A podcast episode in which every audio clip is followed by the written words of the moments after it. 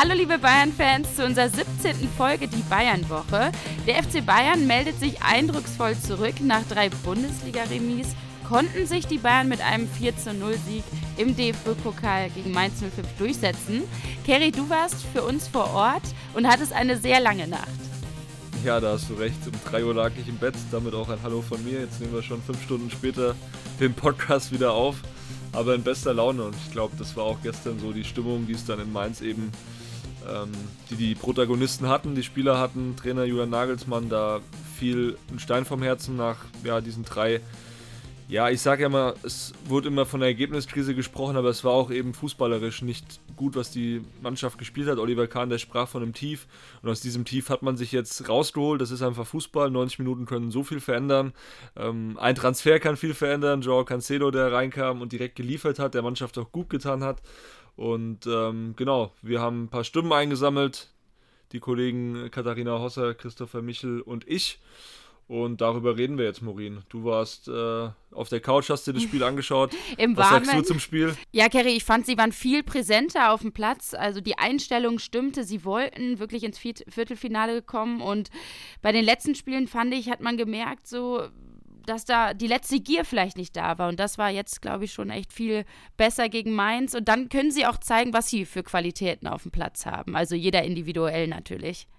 Absolut, du sprichst es an, die letzte Gier. Fußball ist dann doch auch viel Kopfsache. Klar, es gab auch eine taktische Umstellung. Julian Nagelsmann hat hinten auf eine Dreierkette gesetzt. Das hat mir sehr gut gefallen. Mit Cancelo natürlich jetzt auch einen Spieler dazu bekommen, der noch ein bisschen Variabilität eben reinbringt taktisch. Aber du hast angesprochen, diese, diese ja, einfach mentale Stärke, die die Bayern wieder gezeigt haben, diesen Hunger. Und genau darauf hat auch Joshua Kimmich nach dem Spiel bei mir am Mikro hingewiesen. Ich habe es ja die letzten Wochen oder bei den letzten Spielen schon angesprochen. Ich glaube, wenn wir diese Bereitschaft, diese Einstellung und Gier auf den Platz bringen, ähm, die wir heute von der ersten Minute an auf den Platz gebracht haben, dann kommt auch unsere ja, Qualität zur Geltung. Wenn aber die Herangehensweise nicht stimmt, dann wird es schwierig für uns gegen jeden Gegner. Ähm, heute hat es gestimmt und dementsprechend haben wir, glaube ich, vor allem eine sehr, sehr gute erste Halbzeit gesehen. Und hinten raus war es dann auch in der zweiten Halbzeit wieder, fand ich ganz gut. Ja, Kimmich happy auf jeden Fall und der Trainer Julian Nagelsmann war es auch nach dem Spiel. Gerade wenn der Gegner körperlich sehr gut ist, da musst du dagegenhalten und die richtige ja, Emotionalität haben. Das haben wir gemacht, das war sicherlich ein Schlüssel.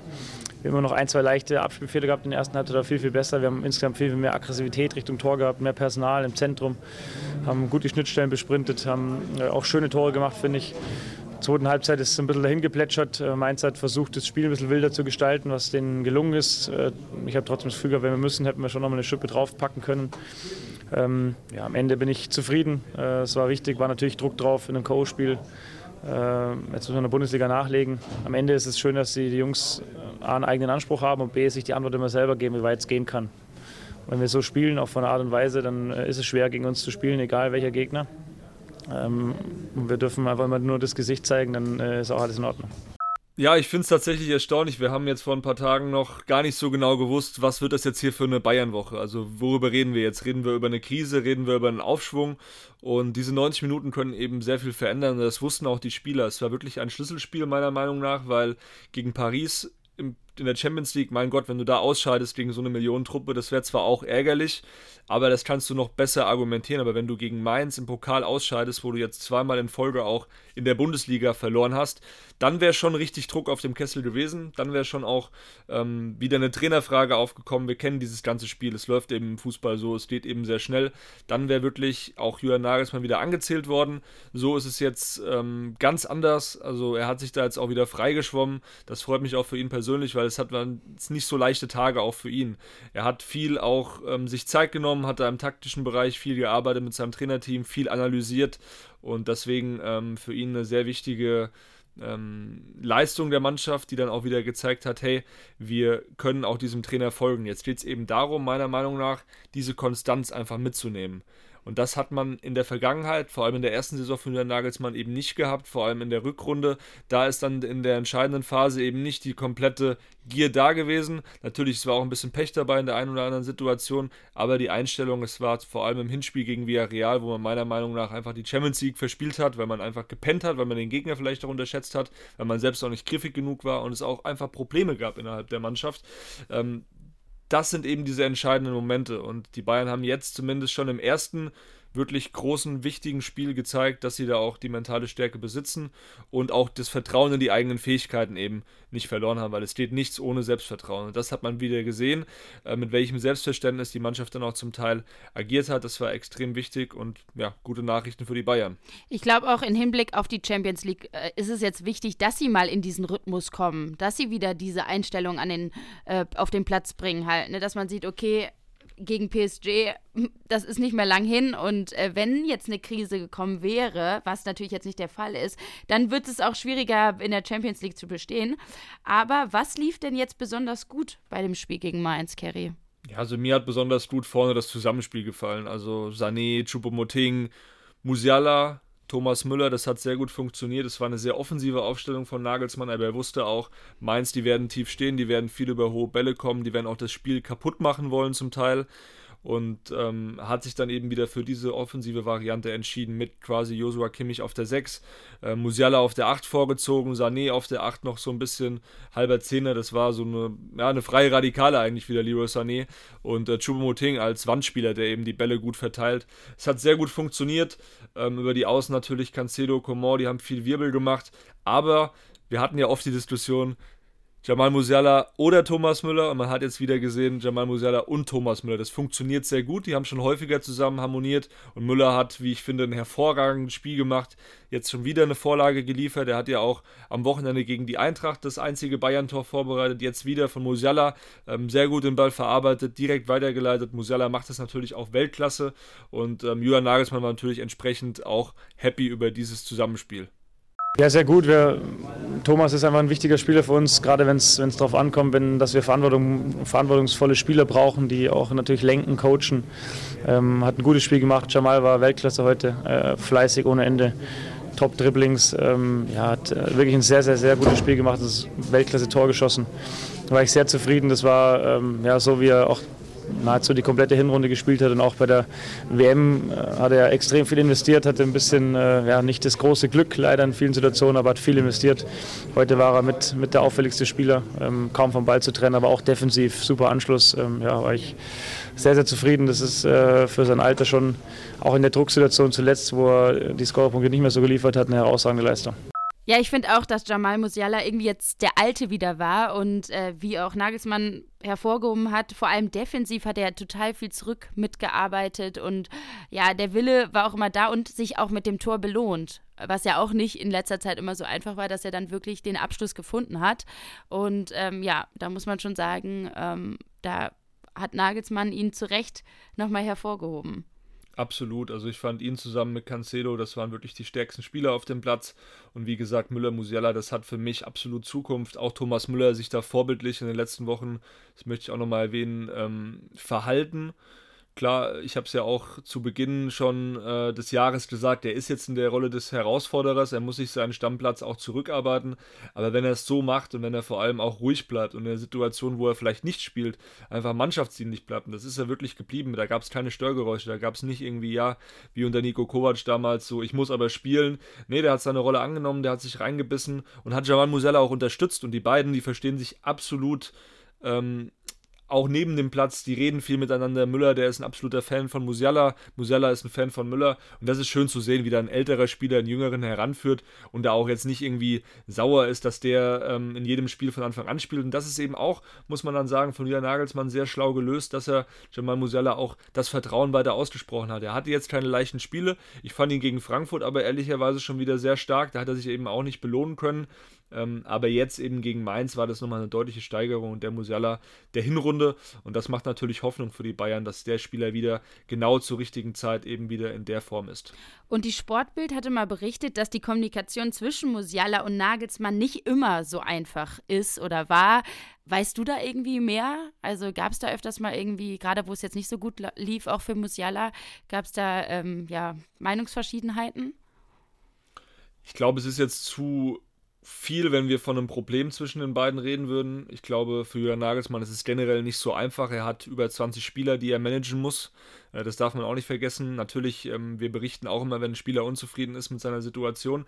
Und du wirst nie einen Kader haben, der komplett äh, hundertprozentig zufrieden ist. Was ich bei Nagelsmann immer auch ja gesagt habe, auch neulich geschrieben habe, es geht einfach um eine gewisse ähm, Klarheit der Kommunikation mit den Spielern. Sprich, wenn jetzt ein Spieler nicht spielt, beispielsweise Grafenberg, ähm, dann sollte man ihm nicht irgendwie versprechen, ja, er wird dann spielen und am Ende sagt man, nee, ich mache den Rückzieher, ich lasse doch jemand anderen spielen. Ähm, da geht es einfach für den Nagelsmann darum, nochmal an der Kommunikation ein bisschen zu arbeiten. Er muss sich da einfach auch weiterentwickeln. Das ist für ihn auch ein Prozess, weil fachlich kann man Julian Nagelsmann nichts vormachen. Er ist, glaube ich, einer, der äh, absolut ähm, für diesen Beruf lebt, äh, Workaholic, der von morgens bis abends äh, wirklich an inhaltlichen Lösungen schraubt. Nur es steht eben im Fußball oder als als Fußballtrainer des FC Bayern, wo du so viele Stars hast, geht es auch eben darum, ein paar Stars in Watte zu packen, um auch die, die Spieler zufriedenzustellen, viele Gespräche zu führen.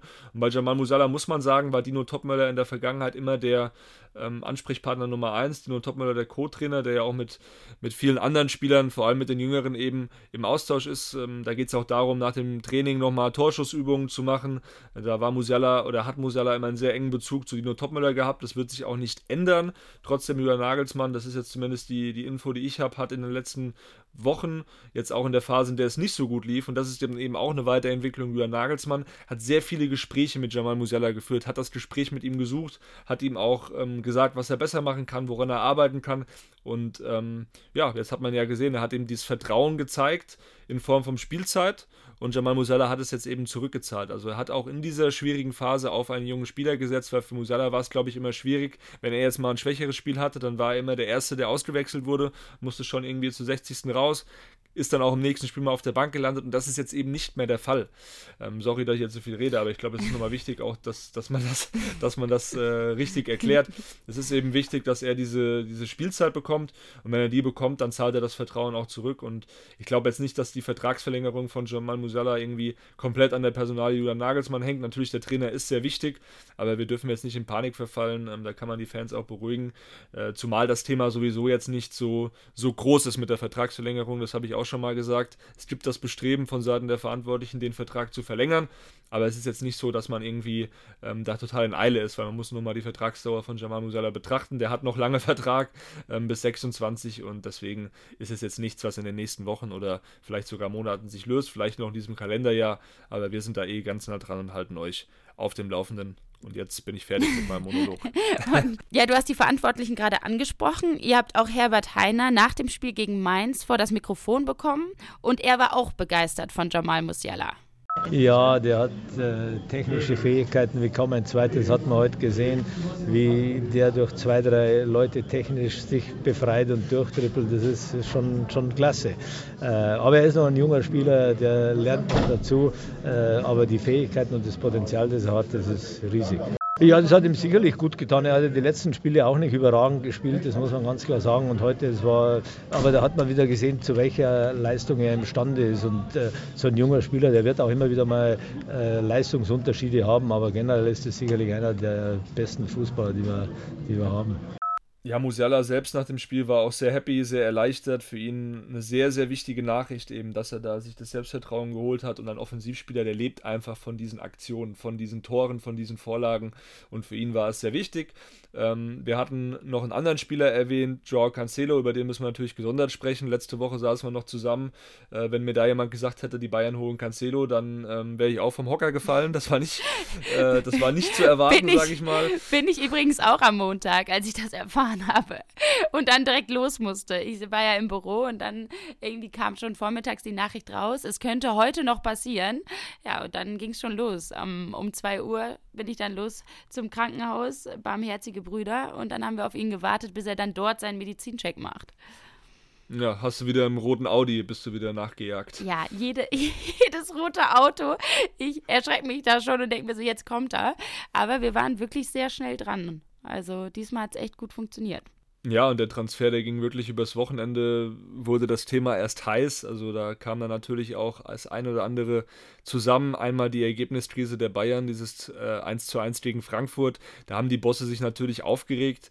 Ähm, aber natürlich am Ende der Dosenöffner war, dass äh, Cancelo bei City nicht mehr äh, die Spielzeit bekommen hat. Es wird ja auch äh, in England berichtet, dass es da einen Disput gab mit Pep Guardiola. Also meiner Meinung nach, ich habe es jetzt nicht hundertprozentig verifiziert bekommen, aber mir haben da schon auch einige gesagt, gefragt, Kollegen auch aus England, dass da was vorgefallen ist und dass eben äh, die Bayern dann am schnellsten reagiert haben. Ähm, George Mendes, der Berater von Joao Cancelo, der war natürlich in den vergangenen Monaten auch immer mal wieder in Kontakt mit Hasan Salihamidzic und Oliver Kahn. Ähm, Stichwort Cristiano Ronaldo, der war natürlich das ein oder andere Mal bei Bayern äh, angeboten worden in der Vergangenheit. Die Bayern haben gesagt, nee, das machen wir nicht, aber wenn ihr Cancelo habt, dann, dann nehmen wir den gerne. Und am Ende war es dann so, dass Cancelo ähm, auf den Markt kam und die Bayern haben eben schnell reagiert. Es gab auch noch den FC Barcelona, der nach unseren Informationen Interesse an dem Spieler hatte. Aber die Bayern, die waren am schnellsten und hatten den entscheidenden Vorteil, sie spielen noch in der Champions League und das war für Cancelo sehr wichtig, ähm, zumal er auch eine neue Liga, Liga kennenlernen wollte.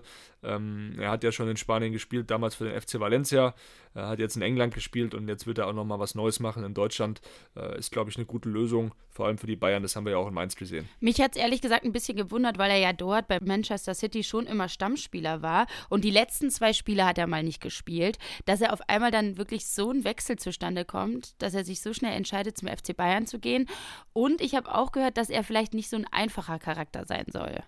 Ja, das muss man dann schauen. Also ich will ihn jetzt nicht, also ich sag mal so, bewerte nie jemanden, den du nicht selbst richtig kennst. Und äh, ich, ich kenne ihn jetzt tatsächlich noch nicht. Habe nur kurz äh, ihn jetzt nach dem Spiel auch gegen, gegen Mainz gesehen. Bei der Präsentation war es ja du, da hat er ja einen ganz guten Eindruck gemacht, aber klar, es muss irgendwas vorgefallen sein mit Pep Guardiola. Ähm, am Ende, glaube ich, sollten wir jetzt erstmal den Spieler bewerten und dann mal schauen, wie er sich so menschlich eben verhält, wie er auch in der Mannschaft ankommt. Bisher äh, positives Feedback. Er kam ja auch dann direkt in die Startelf, hat einmal mit der Mannschaft voll trainiert und hat dann sofort die Vorlage nach 17 Minuten geliefert für Choupo-Moting, eine überragende Flanke geschlagen und war eben sofort da. Und da haben sich die Mitspieler natürlich auch gefreut. Choupo-Moting, der wusste genau, bei wem er sich zu bedanken hatte. Josua Kimmich ist zu ihm hin und äh, Julian Nagelsmann, der hat ihn auch nochmal abgefeiert nach dem Spiel. Da können wir mal reinhören, was er gesagt hat.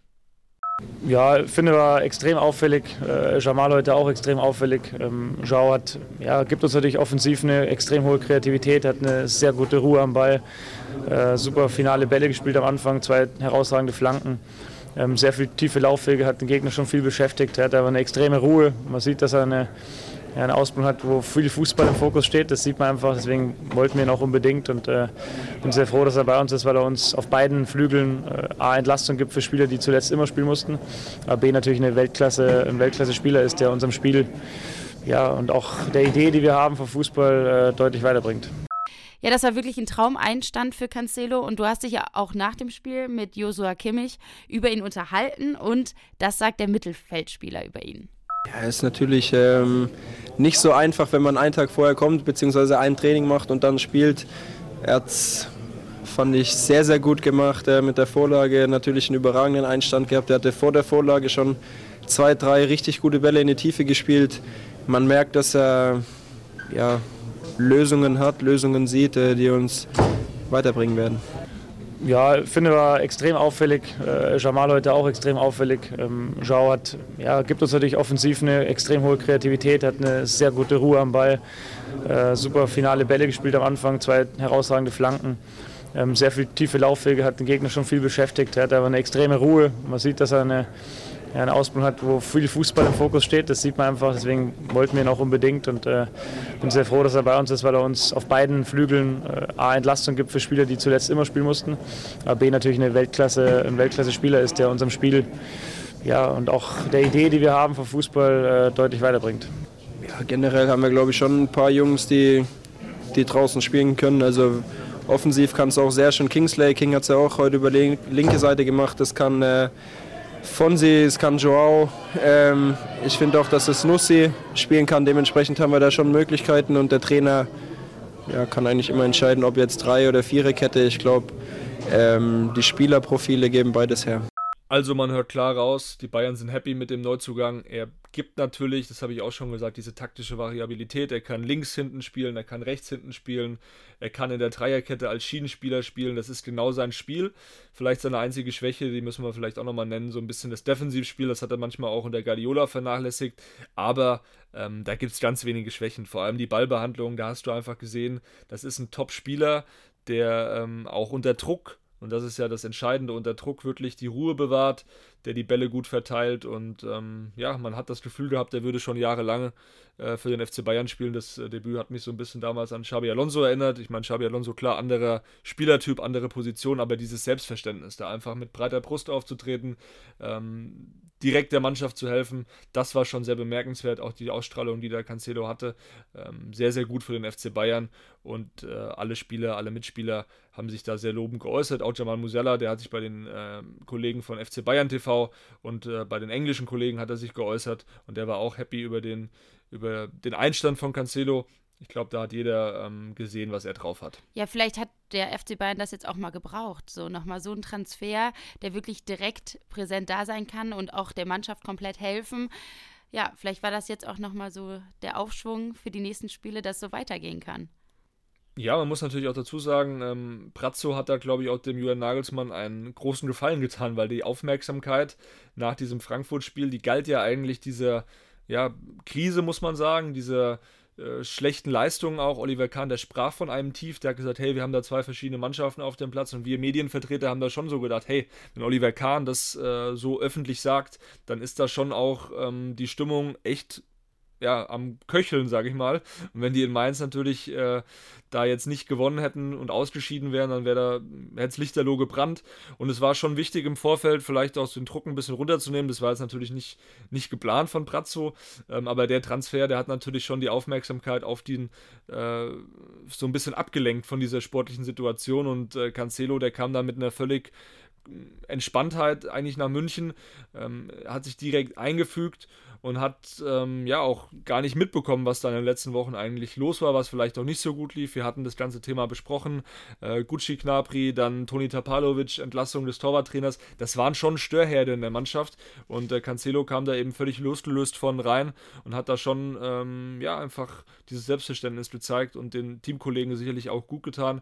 Wie gesagt, da, da hat einfach alles gestimmt. Auch taktisch hat da vieles gestimmt. Die Einstellung der, der Spieler, ähm, auch dass da jetzt zum Beispiel ein Pavard, über den wir auch nochmal gesondert reden, in der Dreierkette herausragend spielt und ähm, Choupo-Moting vorne wieder viel griffiger wirkte. Musiala haben wir schon angesprochen, Müller, auch Leo Sané, der in den letzten Wochen, äh, so haben wir gehört, auch sehr viele extra Einheiten noch äh, ja, einfach dazu gepackt hat, äh, einfach in dem in der Überzeugung, hey, ich muss auch noch weiter an mir arbeiten. Also es ist schon so, dass die Jungs, äh, dass die Spieler des FC Bayern den Ernst der Lage erkannt haben. Natürlich blöd für einen Knabri, dass er jetzt so ein bisschen, bisschen raus ist, aber er hat sich das eben dann auch selbst zuzuschreiben.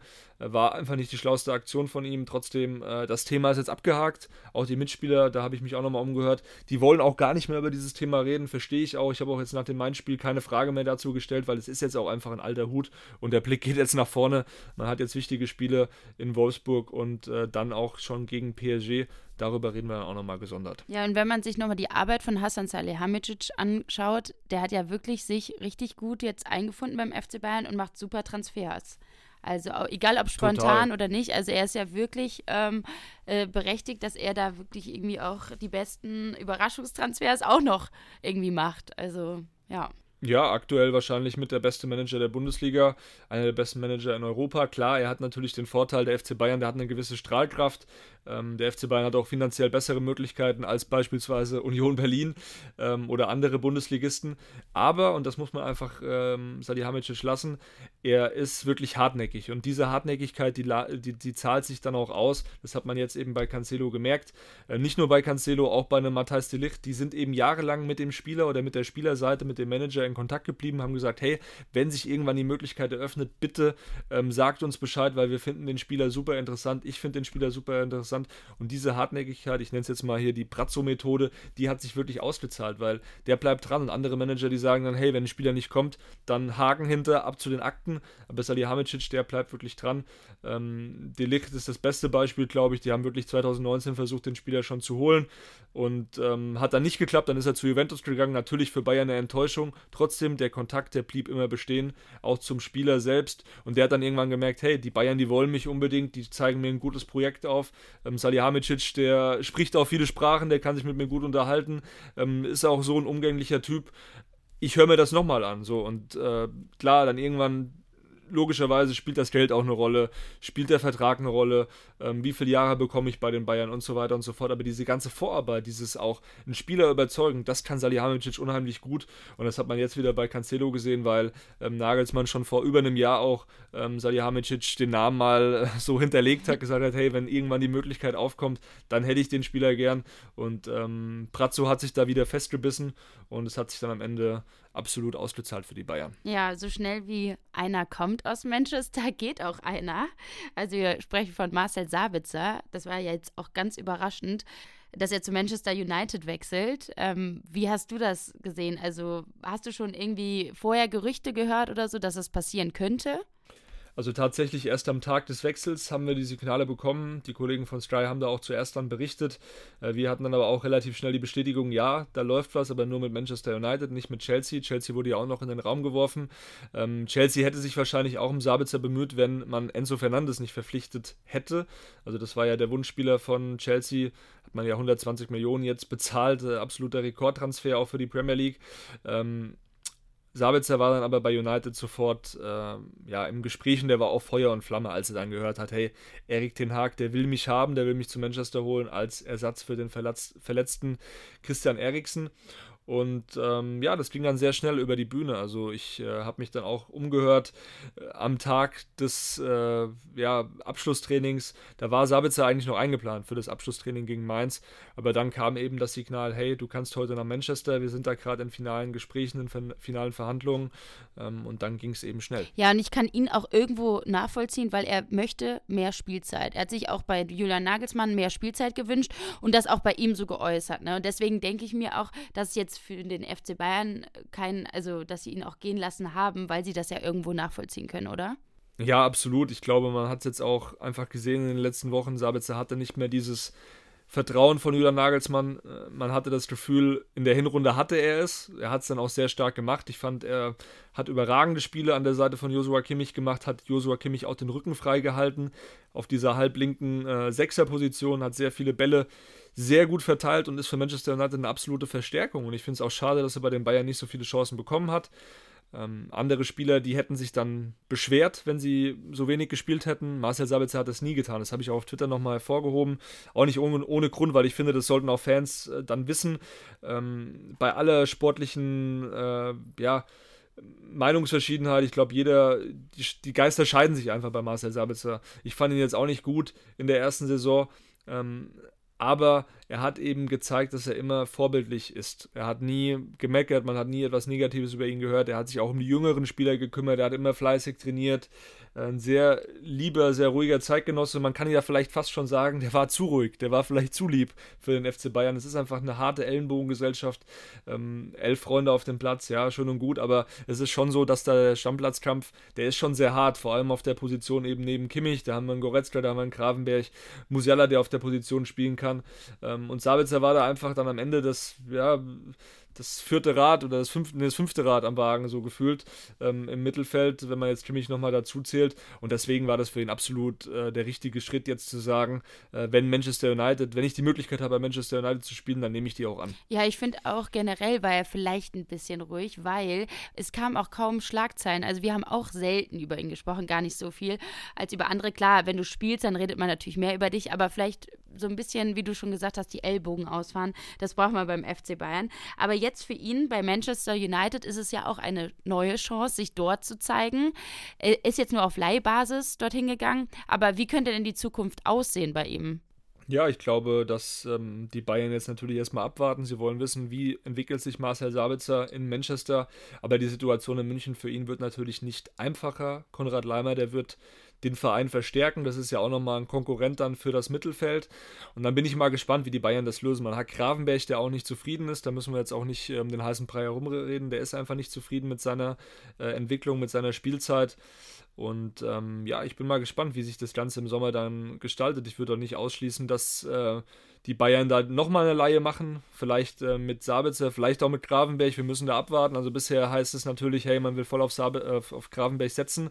Aber ähm, ich sehe da eher weniger Perspektive für Spielzeit. Ne? Also es, man muss natürlich auch die Entwicklung ähm, der jungen Spieler betrachten. Und äh, ja, bisher hat das einfach noch nicht gefruchtet. Gravenberg Bayern, Sabitzer Bayern auch nicht. Also es ist alles offen, aber wir haben mal bei Thomas Müller nachgefragt, wie er das Ganze erlebt hat. Und er hat dann eine ganz interessante Aussage zu der Zukunft von Marcel Sabitzer getroffen. Ja, aber ich war persönlich und ich glaube auch die Mannschaft war natürlich überrascht. Es ging alles ganz schnell äh, gestern.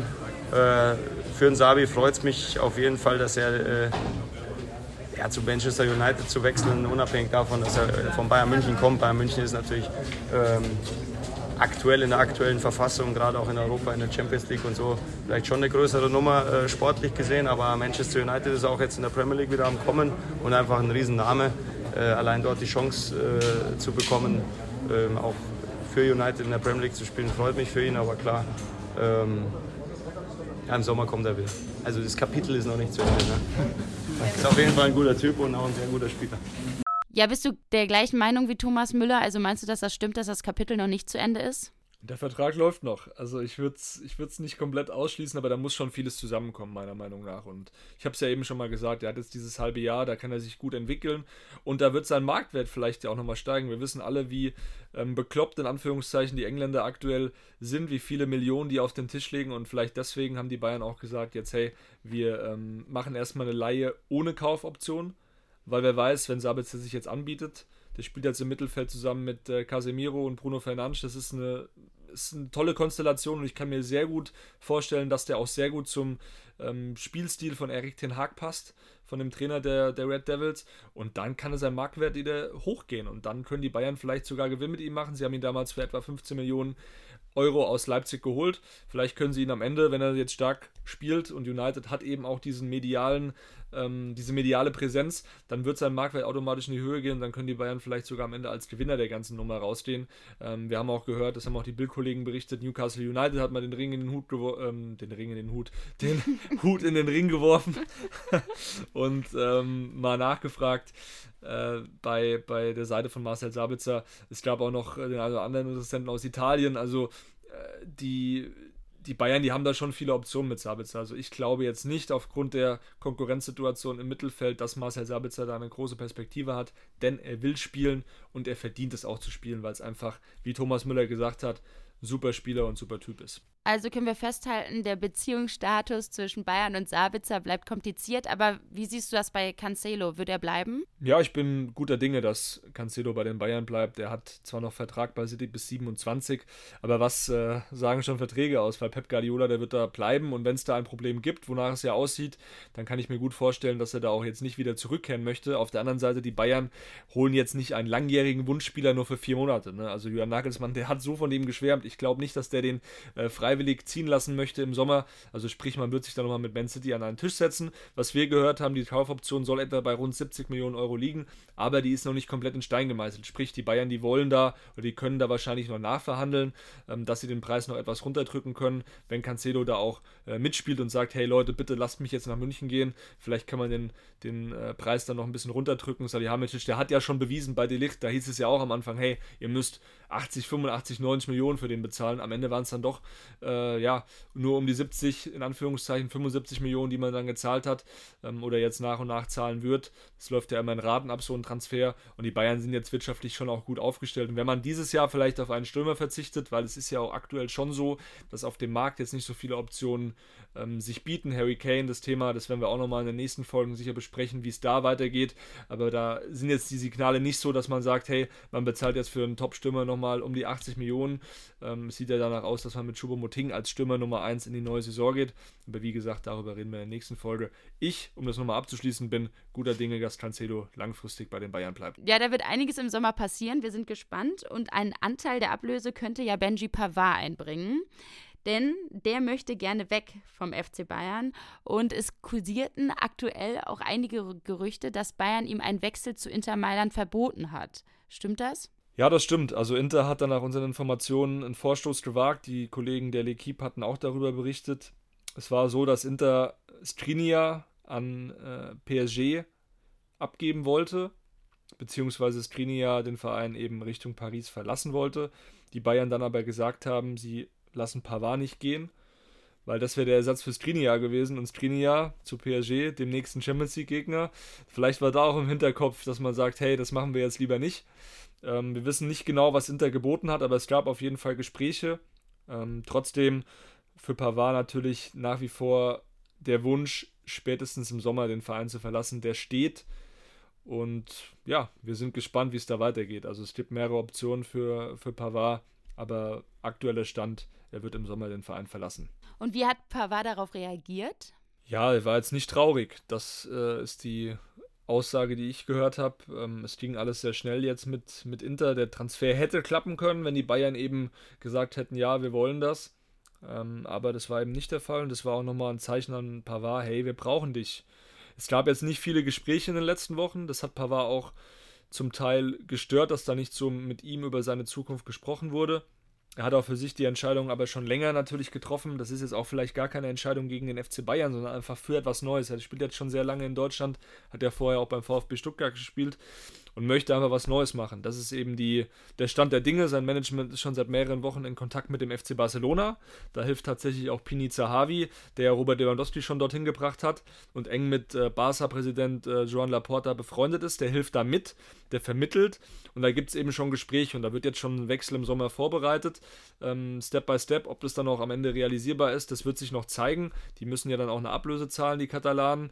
Und äh, wie wir alle wissen, haben die jetzt nicht so viel Geld auf ihrem Konto beziehungsweise ähm, pumpen da noch ein paar Kredite dann äh, wieder dazu. Aber äh, um das mal zusammenzufassen, also der Status ist schon der, dass, dass Pavard eigentlich im Sommer auch gehen möchte. Nicht jetzt, deswegen ist er jetzt auch nicht total sauer gewesen darüber, dass es mit Inter nicht geklappt hat. Ja, es war eine Möglichkeit, aber er hat ja aktuell noch die Situation, dass Lucas Hernandez ausfällt und dass er jetzt im, in der Abwehr auch eine wichtige Rolle spielen kann. Weil wir haben es ja in Mainz gesehen, Julian Nagelsmann hat auf eine Dreierkette gesetzt und die eben mit Delicht, Upamecano und Pavard. Und Pavard hat es in dieser Rolle, das ist wahrscheinlich auch seine beste Position, diese halbrechte äh, Verteidigung. Da hat das sehr gut gemacht und da setzt Nagelsmann auch auf ihn. Und ich bin mal gespannt, wie sich das Ganze in den nächsten Monaten entwickelt. Da ist er definitiv ähm, eher eine Option als Daddy Blind für diese Dreierkette. Und deswegen wird er da auch viel Spielzeit kriegen. Vielleicht ist der Wechsel von Cancelo für ihn sogar ähm, ja, mehr Segen als Fluch. Obwohl man das ja am Anfang gar nicht denkt, weil man denkt sich ja, hey, der kommt ja neuer Rechtsverteidiger, ist ja für Pavard eher schlecht.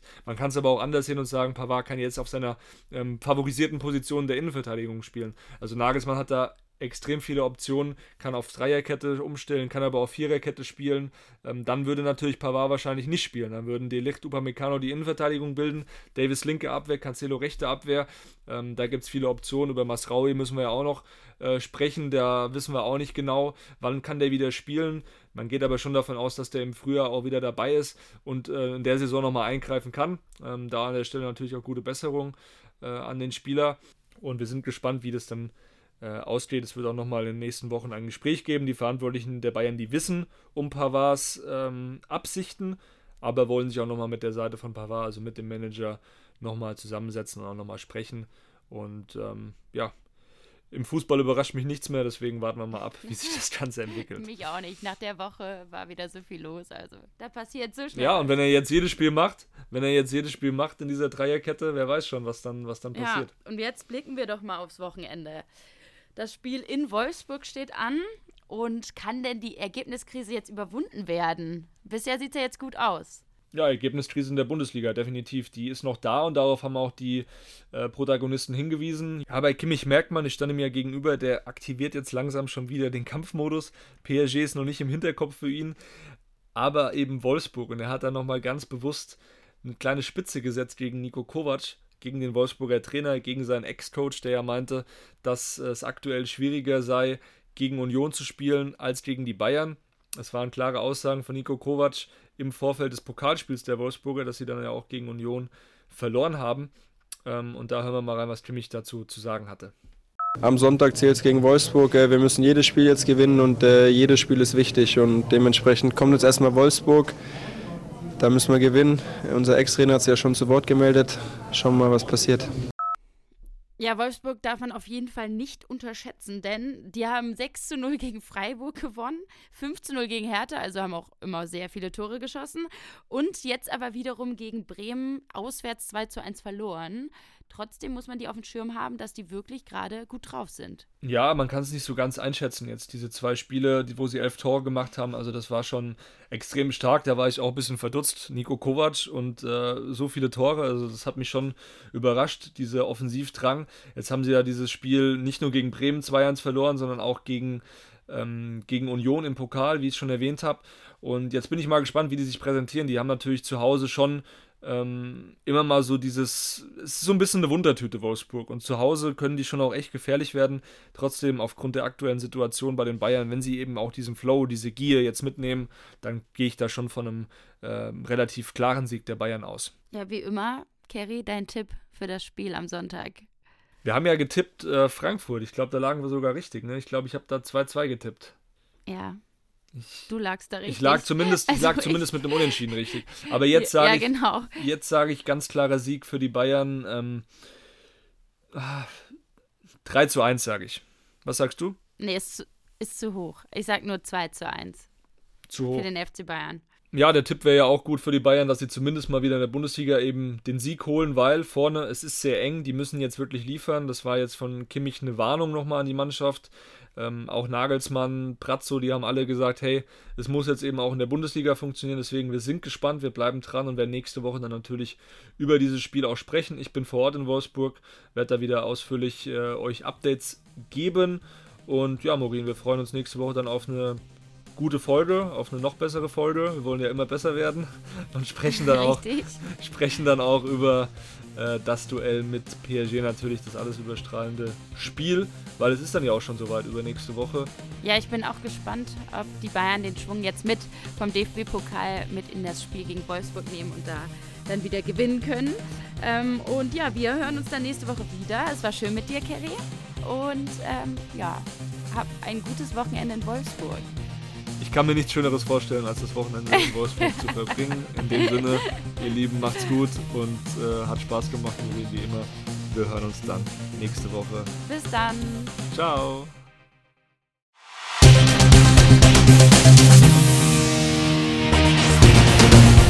Thank